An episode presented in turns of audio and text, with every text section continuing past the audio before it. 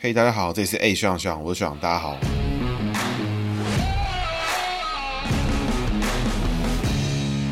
Hello，大家好，这是 A 学长学长，我学长，大家好，学长又回来了。那学长今天呢要讲的是姚文智哈。那为什么会讲姚文智呢？大家应该会很好奇，因为姚文智呢自从二零一八年选到第三名，然后就直接说我就是退出政坛了，不接受任何职位，不接受任何慰留。那姚文智就消失于台北政坛。特别会特别讲姚文智呢，就是因为姚文智就是第一个首位民进党因为柯文哲事件啊导致这个整个生涯葬送的第一个政治人物。最近呢也蛮感慨的，那就特地讲一下姚文智。那毕竟呢姚。文字从二零一四年出来就跟柯文哲竞争，所以我个人呢跟他们的团队啊，或者是选举上面啊，或是等等的，是有一些交锋了。不过就是很间接、很间接、很间接的去操作了。那但当然，现在回想起来，回看到他，然后看到他现在所作所为，我会觉得，唉，真的是生不逢时啊，时不我与啊。这个文字辛苦你了。那怎么说呢？那我们接下来就讲讲他的故事跟他的姓名学了。那首先我们就一样照惯例哈，从姓名学开始。姚文智呢，一九六五年出生哦，民国五十四年，民国。五十四年呢，就是乙巳年哈。那乙巳年呢，属蛇哈。姚文智的文呢，在我节目里面很常出现的文字，那这个智慧的智呢，也在我们节目里面非常常出现哈。什么林志坚啊、连胜文啦、郑文灿啦、柯文哲啦、蔡英文啦，哦，一大大堆的文冲动跑出来了。就这个文字哈，冥冥之中好像有一点这种很神奇的魅力，会推大家前进哈。那可能会有人很好奇是什么感觉？那我觉得文字哈，带给一个人这种很强烈的这个上课的格局。那我觉得上课格局会。逼着自己去追求完美，逼着自己去追求一个可能性，所以我觉得这文字呢，用的好，用的对，跟在正确的环境之下，确实是会 push 一个人走到一个很极端的地方。这是在各个党派里面都出现过的格局，比如说像是姚文智，比如说像是柯文哲，比如都曾经出现过类似的格局。接着呢，我们就先来解读哈。那姚文智属蛇，所以民国五十四年，文字呢是他的人际位，一点一横一个交叉哈，文章的文字呢是智慧的智，人际位来解的话，就是一个抬头配一个交叉角，就他内。在个性呢，走一个上课的格局，因为内在呢想的比较多。但是呢，十二生肖都走上课格局的时候，属蛇的人多带一个什么？多带一个画蛇添足。因为蛇呢本身是十二生肖里面唯一一个没有脚的动物哈，所以它的交叉角的时候，我们还要去看一个画蛇添足的概念。那抬头呢，蛇抬头走一个这个想比较多啊，这个警戒中的这个状态哈。那个警戒中的状态呢，走一个就是下课的格局，他会用他坚持的方式哦，小逢大哈，走一个下课的格局。所以姚文智呢，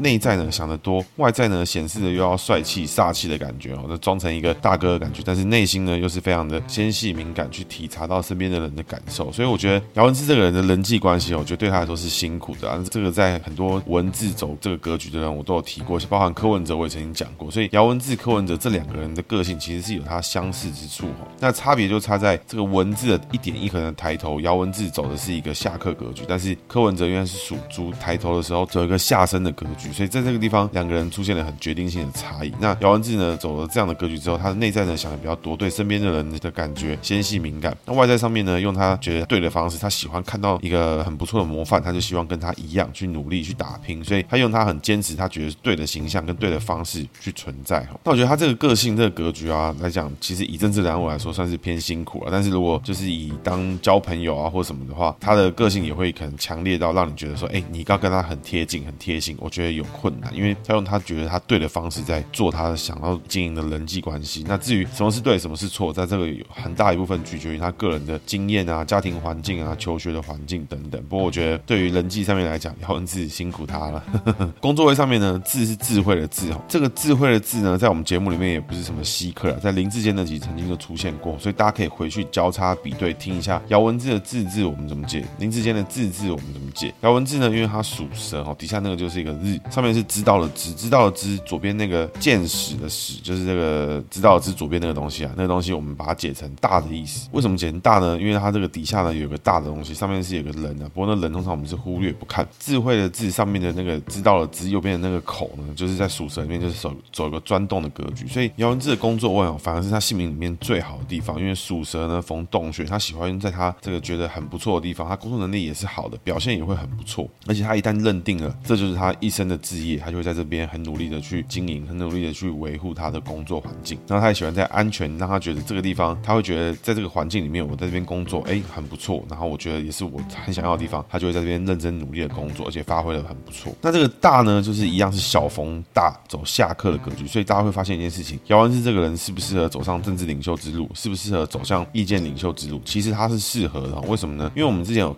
讲过哈，其实蛮多行政首长都会有这个下课的格局。所谓下课格局，就是会让一个人比较坚持、比较固执，比较用他觉得对的方式去去付出的。一旦他认认定这是对的，他就会成为他最强的推销员。所以，包含我们节目里面有非常多人曾经出现过这格局，比如说像是戴伟山的伟字有王字旁啦，或是姚文智这边小逢大啦，赵少康大逢小啦等等。其实有很多人都有这个格局，所以有这个个性的人，他去跳出来去成为一个政治的领袖，去成为一个意见的领袖，其实是很常发生的一个事情哦。所以姚文智呢，他在人机位里面逢了一个大，那在工作位里面一样逢一个大，所以他的下课呢，这个浑然一体。所以其实成为一个意见领袖，跟在群体之中是一个讲话声音，哎，大家都会愿意听的一个人，其实他是有这个格局，有有这个路线可以走的。那财位部分呢，是那个姚文字底下那个智慧的智，下面那个日，那个日呢，一般来讲就是属火的意思。那在我们这边来讲的话，财位以五行来看的话，财位也是很好的，因为五行上面呢，火逢火，财位其实工作观念呢其实很正确。但是呢，这个日呢，其实蛇是不喜欢的，也是害怕的。为什么呢？大家要知道，蛇是喜欢阴凉的地方，比如说像我们刚刚提到的，蛇喜欢智慧的智，右上角那个口，因为蛇喜欢洞穴啦，蛇喜欢一些安全的地方，所以这个蛇它被太阳晒到一直晒的时候，它其实是害怕，他其实是觉得不舒服。但是因为属性相近，它喜欢，所以你就看到有的蛇会偶尔出来晒晒太阳，但是晒久了，哎，蛇也是受不了，毕竟是冷血动物，所以这个蛇呢就会觉得，哎，说话怪怪。工作位呢，五行虽然是好的，我们讲的是过程，但是呢，结果论来说的话，它是害怕，是要付出的，所以他的工作形式、他的财位、他的工作价值观，很喜欢用一个付出的形式去完成一件事情。他很喜欢用一个他觉得我就是要这样子去付出到底，所以他就用这个方式去打拼。比如说，他就认为勤劳是可以打败一切的人。那其实这种人呢，其实往往就会面临到，就是说他会忘记可以 work smart，可以用比较轻松的方式。不过换个角度来看的时候，哎，你就会觉得这个人是个愿意付出、愿意牺牲奉献、愿意用他的亲力亲为来解决问题的人。所以你也会觉得这个性其实也是蛮特别的。那整体来看的话，人机位呢，内在走上课，外在走下课。那工作位呢，其实财位的过程是好的，所以他做事情的方向跟逻辑是不是对的？没有错。但是结果呢，往往会跟他想的不一样，而且会比他想象中的累的还要多很多。但他的工作能力呢，其实是好的，所以所以我觉得真的跟他相处起来，你跟他一起工作，跟他一起成为同事，我觉得你会欣赏姚文智，我觉得这是蛮正常的事情。不过个人的魅力呢，跟在新闻上的魅力，还要取决于他对手的问题。所以我觉得种种因素呢，导致他的政治之路，我觉得真的是莫名其妙就断掉了。现在回想起来，确实是有一点可惜哦。那接下来我们就稍微讲点他的故事啊。其实他的故事呢，真的是是也是稀松平常啊，稍微平淡了一点哦。他本身呢是台北人，那曾经去当了自由时报记者，后来去当了高雄市新闻处的处长，当了高雄市副秘书长，当了行政院的新闻局局长，那也是民进党的立法委员。那基本上本质上来看的话，他就是一个谢系的资深成员，而且是带有选票魅力，是有能力去选赢的一个角色哈。所以我觉得，哎，这个姚文智其实默默的经营了蛮久，那其实也是大家一直忽略的人。那我觉得有一些原因啊，第一个姚文智以前在过往在节目上面的形象啊，在电视上的形象，他就是一个比较斯文，那也是一个讲话不会有那种让你觉得印象深刻，讲话不会让你有那种非常冲动啊，或是很有戏剧效果。比如像王世坚，大家一看到他就知道他可能会干嘛。比如说你看到徐小新，哎，你可能知道他可能又要搞事，可能又要讲一些事情，或是他在蓝营的年轻人面前，他就觉得，哎，大家觉得他非常聪明。确实，在逻辑上面来讲，我觉得当他没有因为这个政党偏差的时候，徐小新确实会讲出一些哎蛮有逻辑的话。但姚文智就可惜在这个地方，就在于说他不像柯文哲那么样会下标题，他不像马英九一样这么帅，形象这么好，又有外省口音，他不像郝龙斌协同这么强，他就是一个出身可能相对就是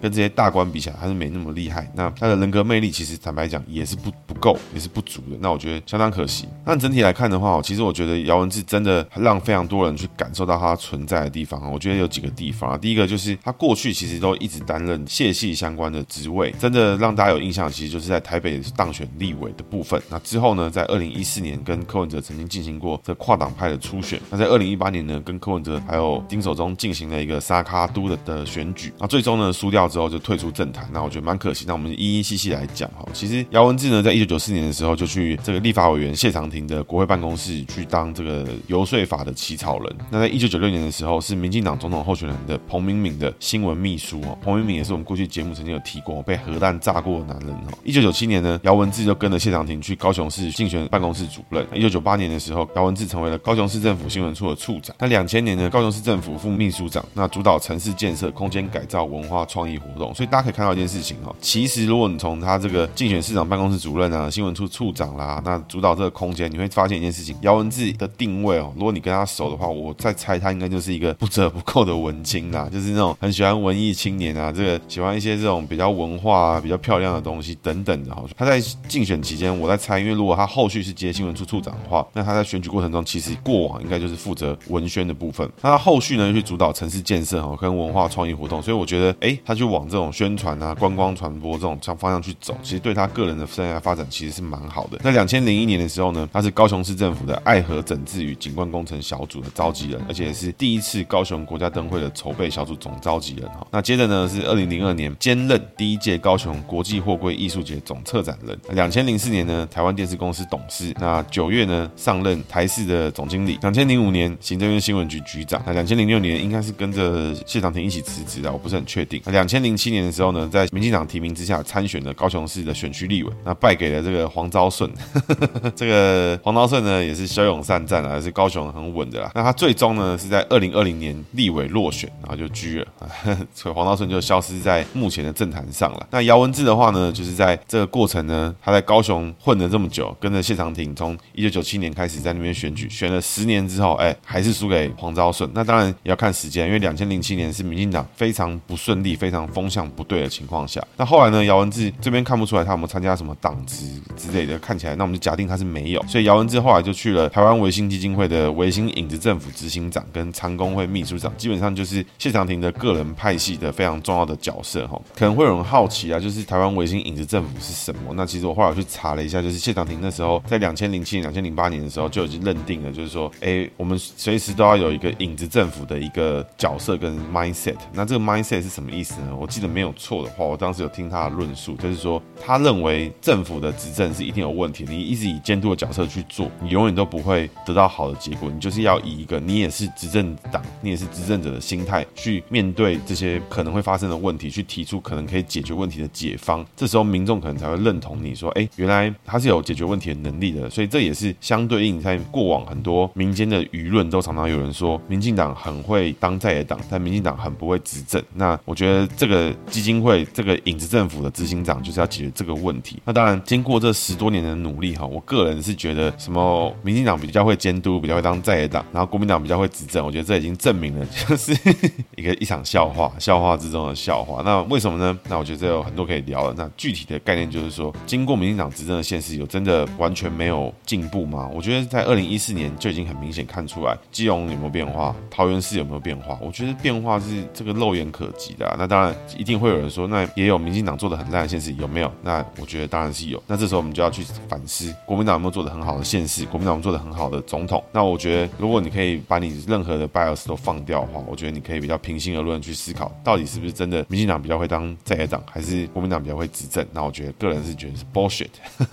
那姚文智呢，在二零一二年哈，他当选第八届立法委员，然后赢了周守训。那各位要知道一件事情哈，那在两千零八年，我们节目常常有提到这个年份哈，那年份代表很多意味哈。首先第一个是民进党输到脱裤子，输到尿裤子，输到这个直接收一收准备回家吃大便的状态，就是在陈水扁有一些贪腐案啦，然后这个竞选连任还对上当时马英九最强的。为什么说马英九最强？因为马英九是台湾选举史上这辈子没输过的人，所以他是在最强状态下，民进党碰到他。那当时呢，还适逢一个非常重大的危机，叫做单一选区哈。那单一选区什么意思呢？就是说这个选区从过往的大选区制，比如说以前台北市北区可能要选个七八个立法委员出来，现在呢单一选区的话，就是一区就选出一个人，所以那个人就是决战。那这个制度呢，基本上就带给了小党无可磨灭的伤害，因为未来小党就再几乎不会有机会在小选区里面去赢到两大党。那这个单一选区两票制呢，在两千零八年就屠杀了民进党的整个选区。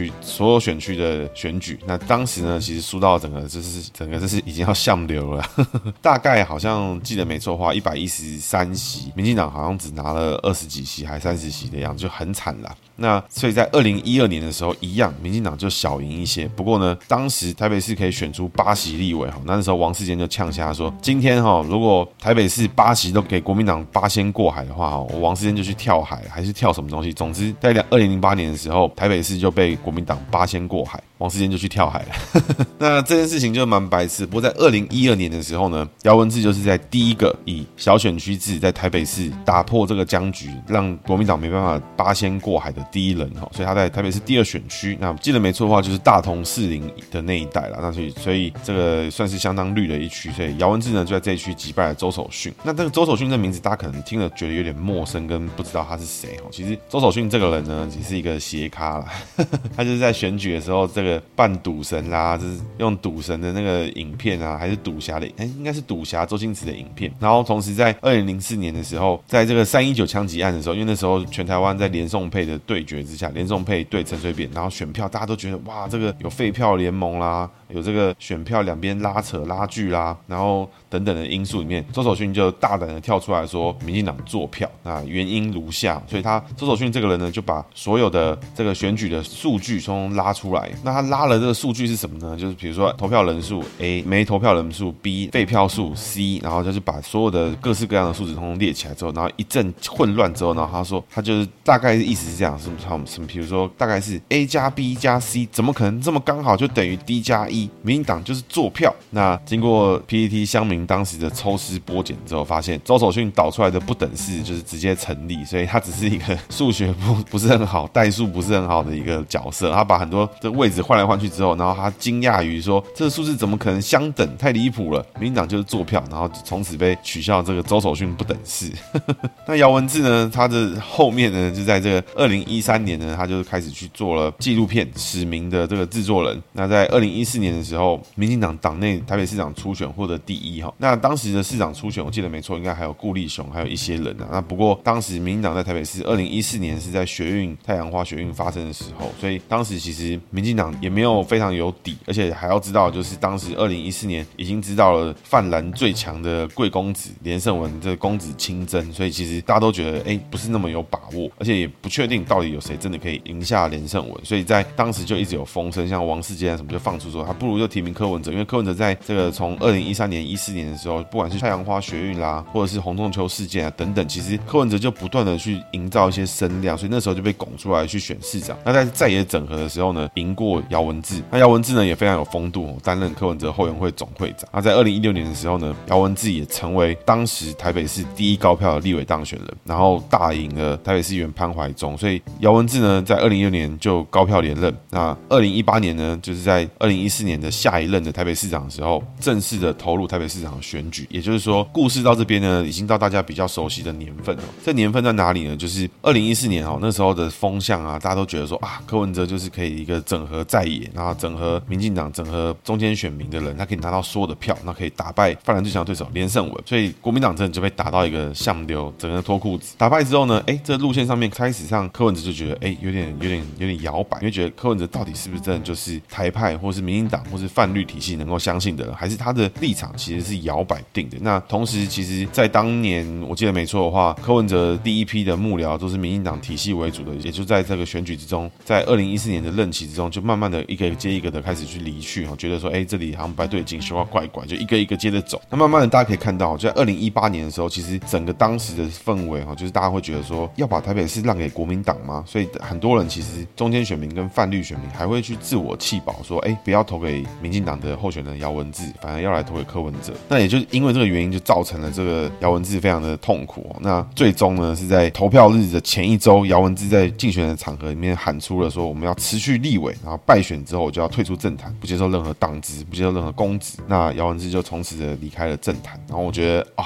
真的就是有 guts，因为以前太多人在呛说要离开政坛了。那现在看起来已经过了四年，确实姚文智也也证实，他就真的就离开了，他也没有要回国的意思。那我觉得说到做到，我觉得也蛮好的。那很多人会好奇哦，就是这个人都离开政坛，我还做他干嘛？对不对？其实我想讲的就是像是连胜文一样，就是姚文智当时其实输的真的是不好看，而且就我所知啊，为什么柯文哲就完全没在怕姚文智，完全不觉得姚文智是一个咖哈？因为其实最早是因为姚文智据说啦，以下这些都。是八卦，这俄语，因为大家也知道我节目里面不太讲八卦跟俄语。不过这个我觉得我觉得是蛮有意思，也可以一窥柯文哲的心态哈。其实最早呢，就是姚文智在二零一四年初选的时候就有去跟柯文哲去谈，就是说，哎，这个大家就是可能啦，就是给柯文哲机会比较高，所以整个形势还是要走了，所以不要太有压力什么的。那所以我是猜啦，柯文哲就从此觉得说，哦，有这个风声，有这个讲法，那我就不用去，再也不用去 care 姚文智的想法，因为一旦有人跟柯文哲妥协，柯文哲就会视为理所当然。比如说最近放出来的弃保里面，新竹的高虹安换台北蒋万安这种消息跟新闻，一旦放出来，一旦国民党的人真的觉得可以跟民众党的人去做这样交换的时候，民众党的第一思维，柯文哲第一思维就会告诉你，他就是如果你要跟他交换的话，他就会直接看不起你，他会觉得你就不是个咖，他就会全部都要。所以各位会看到一件事情，一旦高虹安的民调跟他的声量大过新竹的时候，柯文哲就会觉得你也没资格跟我交换，因为你国民党现在也没资格跟我去谈分裂。那这时候台北蒋万安还会被黄珊珊还会被民众党挺吗？我觉得就不可能。所以到时候的结论一定会是民众党想试图想要在反绿的这一方全拿所有的票数。那我觉得这个操作弃保呢，大家可以看到，从二零一八年，其实柯文哲就非常的熟练。那姚文智后来选书之后，他去哪里？我觉得是大家好奇的地方。那姚文智选书之后呢，他就去拍电影了，因为他之前呢就拍了《史明》的纪录片。那拍完《史明》纪录片之后呢，就觉得，哎，他其实一直想做这件事情。我看他几个专访，其实姚文智就一直觉得说，他很想要把口述历史啊、台湾近代史的很多事情，去把它拍出来，去把这种民主化里面有多少民间人士在努力，是这些人是名字我们都不见得听过，他们可能就莫名其妙的消失在这个历史的长河之中的人哦。那姚文智就希望把这样的历史故事带回给台湾人，让大家知道说曾经有这样的故事。所以姚文智在选书之后呢，就拼了命的去拍电影。那这个电影呢，就叫做《流麻沟十五号》，最近好像要上映了，所以完全没有联动。不过呢，就是希望也帮大家打打电影，就是说大家有机会想看电影的话，可以参考一下姚文智拍的《流麻沟十五号》。姚文智是一个制作人的角色。那专访里面有看到，姚文智好像散尽家财去做这件事情了，现在好像已经欠款不知道多少钱了，真的蛮可怜。那我觉得大家去想一件事情，你在二零一八年的时候，你看到姚文智，你看到姚文智那个德性，你就会觉得不放心，你就觉得这个人没机会。当时有一个新闻是说姚文智弄猫的事情弄得不是很好，那当时就打到很多猫奴的这种脸啊。然后柯文哲又是一个那种清新的心态啊，大家对民进党又是觉得啊太传统政党啊，太这个老派啊，就不能接受。反而是柯文哲一直以一种清新啊，这种什么这种务实啊，阿伯务实啊，这种各式各样的奇怪的形象去吸引年轻人的注意力。所以我觉得你现在回头过来看，你会觉得姚文智当时做了蛮多指控，跟他的说法，其实哎，好像真的是 有讲到一些点啊。那我觉得真的是很可惜，这个姚文智就是生不逢时哈。那为什么会这样讲？因为你我们现在回过头来看，就会觉得姚文智这个人就不知道从哪里小，而且他选的票数有有够难看。但是各位要去想，从二零零八年台北市国民党八仙过海到二零一二年第一席被民进党拿下的台北市的立委就是姚文智。接下来他在二零一六年又拿到全台北市最高票的立委当选票，他没有资格去挑战台北市市长吗？我觉得完全有啊，他是变数之一，就是姚文智。所以他唯一做错的事情就是他让民进党真的去跟柯文哲去妥协，因为像吕秀莲以前就讲过，今天只要一跟柯文哲谈，就是后患无穷；只要跟柯文哲合作，就是后患无穷。我觉得这些人其实都很有智慧，都可以看到我们当时就是我们当时年轻人看不到东西。比如说，当时我们就觉得民进党不跟柯文哲合作一定是疯了，但是吕秀莲当时觉得民进党如果跟柯文哲合作，那一定是疯了。那我觉得真的这种政治的咖哈，这种政治的大佬里面，他的想法跟他的 vision 是，我觉得一般人很难去拥有那种直觉。那确实哈，现在看起来，你任何人只要愿意去跟民众党，只要愿意去跟柯文哲去沟通、去妥协，没有成也好，成也好，最后都会被这种很恶劣的方式基本上是全拿。比如说，你可以回看，就是像沈慧红这件事情，沈慧最近的新闻没有提到沈慧虹这个被爆料说曾经去台北求官，那就最后呢，沈慧虹出来直接提告，最后就被闹的就是说啊，原来就是柯文哲跟黄珊珊特地从把当时的新竹市的副市长沈慧虹找去台北市的市长室密谈，想要去探别人的新闻、探别人的动向之外，还要去探你能不能来我这边工作，然后原来是要挖角别人，然后就讲到是别人来求官。那我觉得这个真的是难看难听。所以最终姚文智他最后做了什么事情？我觉得看待一个政治人物的真实的性格跟个性啊，我觉得永远是看待他输跟看待他面对失败的这个时刻。当一个候选人、一个政党很正向的、很努力的去面对自己的失败，很努力的去面对自己的做错的事情，很努力的去承担应负的责任，我觉得这是一个你可以或许更相信他的政党。那为什么呢？原因就是因为若政党都是用切割的方式，用谁做错了，然后我们把人解决掉，那不去解决政党实质的问题，我不觉得这是一个健康的民主的政党啊。那这个论述用在任何地方都成立。比如说，国民党如果不认真、认同、认可二零一四年发生的事情，他只是觉得说，哦，林胜文效应，林胜文出去。那国民党就没问题了吗？国民党就没错了吗？没有。所以换到别的地方，民众党也好，如果你面对你的问题是很果断、很确定的去道歉、去面对、去修正你未来的做法，那一样，这个政党的未来是前途可期。那民进党在这个地方，我觉得就相对做的就蛮好。他在姚文智也好，不管在其他政党也好，我觉得都做的相当的不错。所以你真的要问我的话，我觉得姚文智他的问题在哪？他就在二零一四年跟魔鬼做了交易啊！一旦做了交易，他你就永远是他的附庸，就永远不会被当成一回事。所以柯文者在二零一八。年的时候有没有想过要跟民进党去抢？没有，他就是要硬上民进党，他就是要硬上这些人。所以二零一八年的时候，当时哇。泛绿的选民多么的挣扎，然后当然也很多人是觉得说，干嘛投柯姚文智，白痴投民进党。所以当时年轻人就在这个地方挣扎了之后，哎，被操作气饱，决定要把柯文哲守下来，不让丁守丁守中当选。但纵观来看，你觉得会是好事吗？其实我也很难说啊，真的很难讲。因为如果是丁守中的话，你觉得丁守中还会在那边办那么多什么两岸一家亲啊？他有没有这个胆子，有没有这个脸去办什么双城论坛啊？我是高度怀疑的，因为他可能被干一干之后，他自己就放弃了。但是柯文哲就会。硬硬着头皮一定要把它做到，那我觉得，哎，这到底对我们台湾人是好事还是坏事？因为一个人的坏跟笨，我觉得还是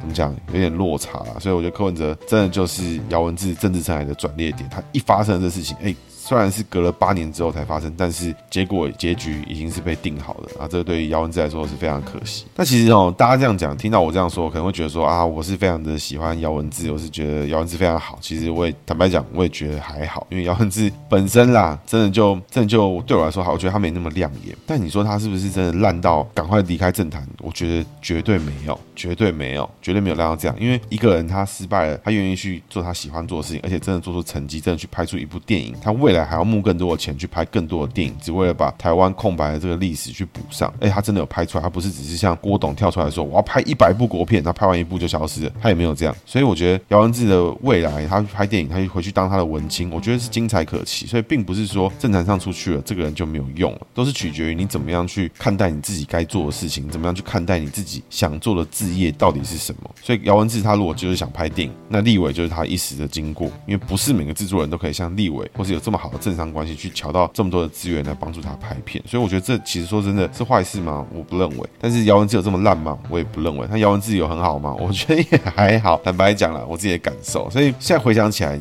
每一个选举，每一次选举啊，我是给大家一个建议，就是当你觉得这个人真的很烂，或者你觉得这个人很笨，就有时候还是给他一点空间，因为承载着一群人的希望出来的党派候选人，不管丁守中也好，不管是连胜文也好，不管是蒋万安也好，不管是黄珊珊也好，就大家都一样，都还是有他努力的一面，不然他不会在这个。群体里面脱颖而出，当然也有人是因为他 DNA 对了就脱颖而出，也有这种人。那当然，我觉得就是在政治上面，很多时候大家我们第一时间都会觉得，不是我支持的阵营的人就是废物，就白痴，就低能儿。当然，我说很多事情，我第一时间都是这样觉得，但不代表这些事情真的成立。他们可能都在特别的地方有自己很特殊的专长跟自己的存在。那我只能说，姚文智就是非常可惜啦。这个生不逢时出来之后，哎，跟魔鬼做了交易，从此政治之路就已经被写好了，他就是是准备出局。那真的是蛮可惜的，所以我觉得同样的问题在今年一样会发生。为什么呢？因为在二零一八年的时候，在挣扎的是泛绿，是中间，是民进党的支持者在想，到底要不要把台北市让给国民党？今年没有这个问题，今年的问题就只有一个：什么时候投陈时中？早上去还是下午去？泛绿的选民就这次就很坚定，完全没有任何这个含扣的空间。可是今年问题要丢给谁？问题要丢给支持中间或偏白或偏蓝的选民，他们会去犹豫，到底要给投给黄珊珊，还是要投给蒋万安？因为这两个人的性质里面是相近的，两个人都是外省挂，两个人都有很强大的背景。蒋万安呢，这个姓蒋，当然是不是真的姓蒋，没有人知道。但总之他目前声称他是，那么也相信。黄珊珊呢，本身家里本身是这个军方背景，过去也曾经加过新党，也有加过亲民党，所以在泛蓝体系里面，不会有人觉得黄珊珊不是泛蓝的，他就是泛蓝体系出来的人。所以就根正苗红来讲，哎，我觉得这个蒋万有蒋家加持，虽然是强一点，但是黄珊珊绝对不弱。所以要去犹豫到底谁才能够真的代表这个非绿阵营出来初选台北市长，我觉得这一次犹豫的这个困难。跟这个两难之处，跟弃保之处，就交给这个泛蓝选民了。这一次呢，民进党的支持者就是相当简单啦，就是闭着眼睛盖了，陈时中没问题的就选了。所以姚文智呢，真的是就是这个生不逢时啊。当然，你说他是不是二零二二年就是就是一个适合他的年份，我也不认为。但是相对的，姚文智他自己会不知道，在二零一四年他没出来会是什么结果，他在二零一八年出来会是什么结果？为什么蒋万安不在二零一八年就出来跟柯文哲竞争？为什么连胜文不在二零一八年没有争取再来一次？就是因为这些人所有人都知道，连任的柯文哲几乎没有对手，几乎不管是蓝还是绿，尤其是当时他呈现的形象，没有人觉得自己有办法赢过他，所以大家都闪开，都要让开，让丁守中一圆这个三十年的梦想。那姚文智，你觉得他会不知道吗？你觉得他会不知道民调开出来他是拿什么东西？他会拿到几票？你觉得姚文智会不知道吗？这些人有这么蠢吗？这些人有必要没事就直接退离、退开政坛，离开他最喜欢的工作圈吗？会有这么白痴吗？我觉得也不是。但在这种时刻，愿意为一个党去承担一个可能会面对的败战，可能会面对的一个败绩，我觉得都是值得钦佩的。就拿朱立伦也好好了，朱立伦在二零一六年，有人觉得他会赢吗？没有，但他出来做败战处理，虽然做的不怎么样，但他还是做了，他还是去面对，他还去承担了这个机会，他没有去爱惜羽毛，去消失，去不见。比如说像蒋万安好了，蒋万安在二零一八年的时候，他那时候为什么不敢出来？他那时候出来，你觉得他会输给柯文哲吗？柯文哲才赢丁守中两千多票，蒋万安的姓蒋跟长的样子，可能就随便就两千票就回来了，怎么输就不会嘛？所以愿意为一个政党去承担一个困难的一个挑战，跟一个困难的一个战场，我觉得都值得钦佩。那打出光彩的就更不用讲，比如说像是韩国瑜好了，二零一八年他去选高雄的时候，有人觉得韩国瑜会赢吗？有人觉得韩国瑜有可能在民进党大本营里面选赢陈其迈吗？没有人会这样觉得啊，就觉得一定是疯了才有这个想法。韩国瑜有没有去接受这个挑战？韩国有没有接受了？有没有打出风采？我觉得有，这值得钦佩。但你说是不是靠靠韩粉靠什么？我觉得不管是靠什么，只要他能够在败战？的情况，他认定输的情况，继承定局的情况，去为了自己的组织去挑战，我觉得是值得钦佩的。所以结论，我自己是感觉啦，姚文智这个人哦，真的是生不逢时。当然，说不定回去拍电影才是他真正的归属了。我觉得也不是坏事，只能说祝福他。那今年的选举呢，一样会有弃保的状况哦。二零二二年跟二零一八年其实不一样，只是要负责弃保的人，这一次的板块呢就变动的很大。因为对于民进党的支持者，或者对于泛绿支持，或是你接受陈时中的人，你不需要去考虑说我会不会投给陈时中，就反而会把台北市让给国民党。不会，对面两个都是国民党，一局是不公道了，是对民众党是不公平啦。因为民众党呢是最强第三势力，那我也不反对。那我只想问一个问题：现在的选战策略里面，民众党的竞争选民的方式，他是跟国民党竞争选民，还是跟民进党竞争选民？那我觉得，只要听众们想清楚这个问题之后，很快呢，你就会发现，这些每一个民众党的选举的策略、选举的发言，都是有原理的，都是有目的的。他们要竞争的对象就是国民党，国民党的候选人；民众党要竞争选票对象就是国民党的候选人。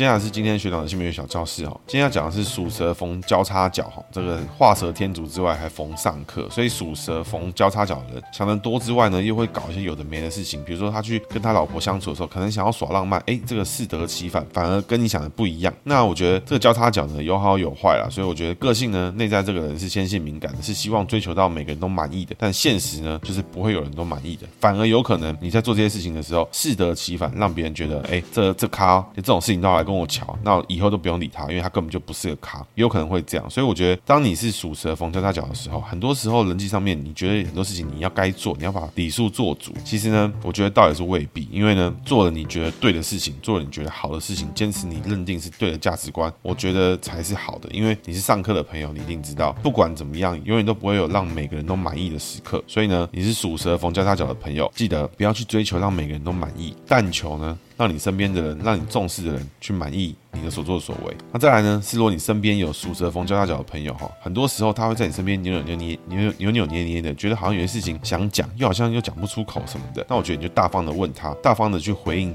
你对他的感受，或者等你对他在考虑的事情的感受。那我觉得对他会非常有帮助。那如果你身边的属蛇逢交叉角的朋友跟你没有很熟，那你就让他慢慢烦了，不要管他，因为不管做什么事情呢，或是你讲了再多东西，我觉得他也不会真的解决他的问题。但是如果他很重视你的想法，哇，那你一句话就随随便便就让他从这个焦虑跟苦恼之中脱离这个苦海啊。所以我觉得，如果你自己是属蛇逢交叉脚的朋友，哇，这个辛苦你了。那很多时候呢，不用想那么多，很多时候用问的，用去了解的，不要用自己去想的，自己想是想不透的。那如果你身边有这样的朋友的话，很多时候你希望他从这个焦虑、从选择困难之中脱离，你就大方告诉他你的意见，那可能问题很快就会解决。以上是今天节目，谢谢大家，大家拜拜。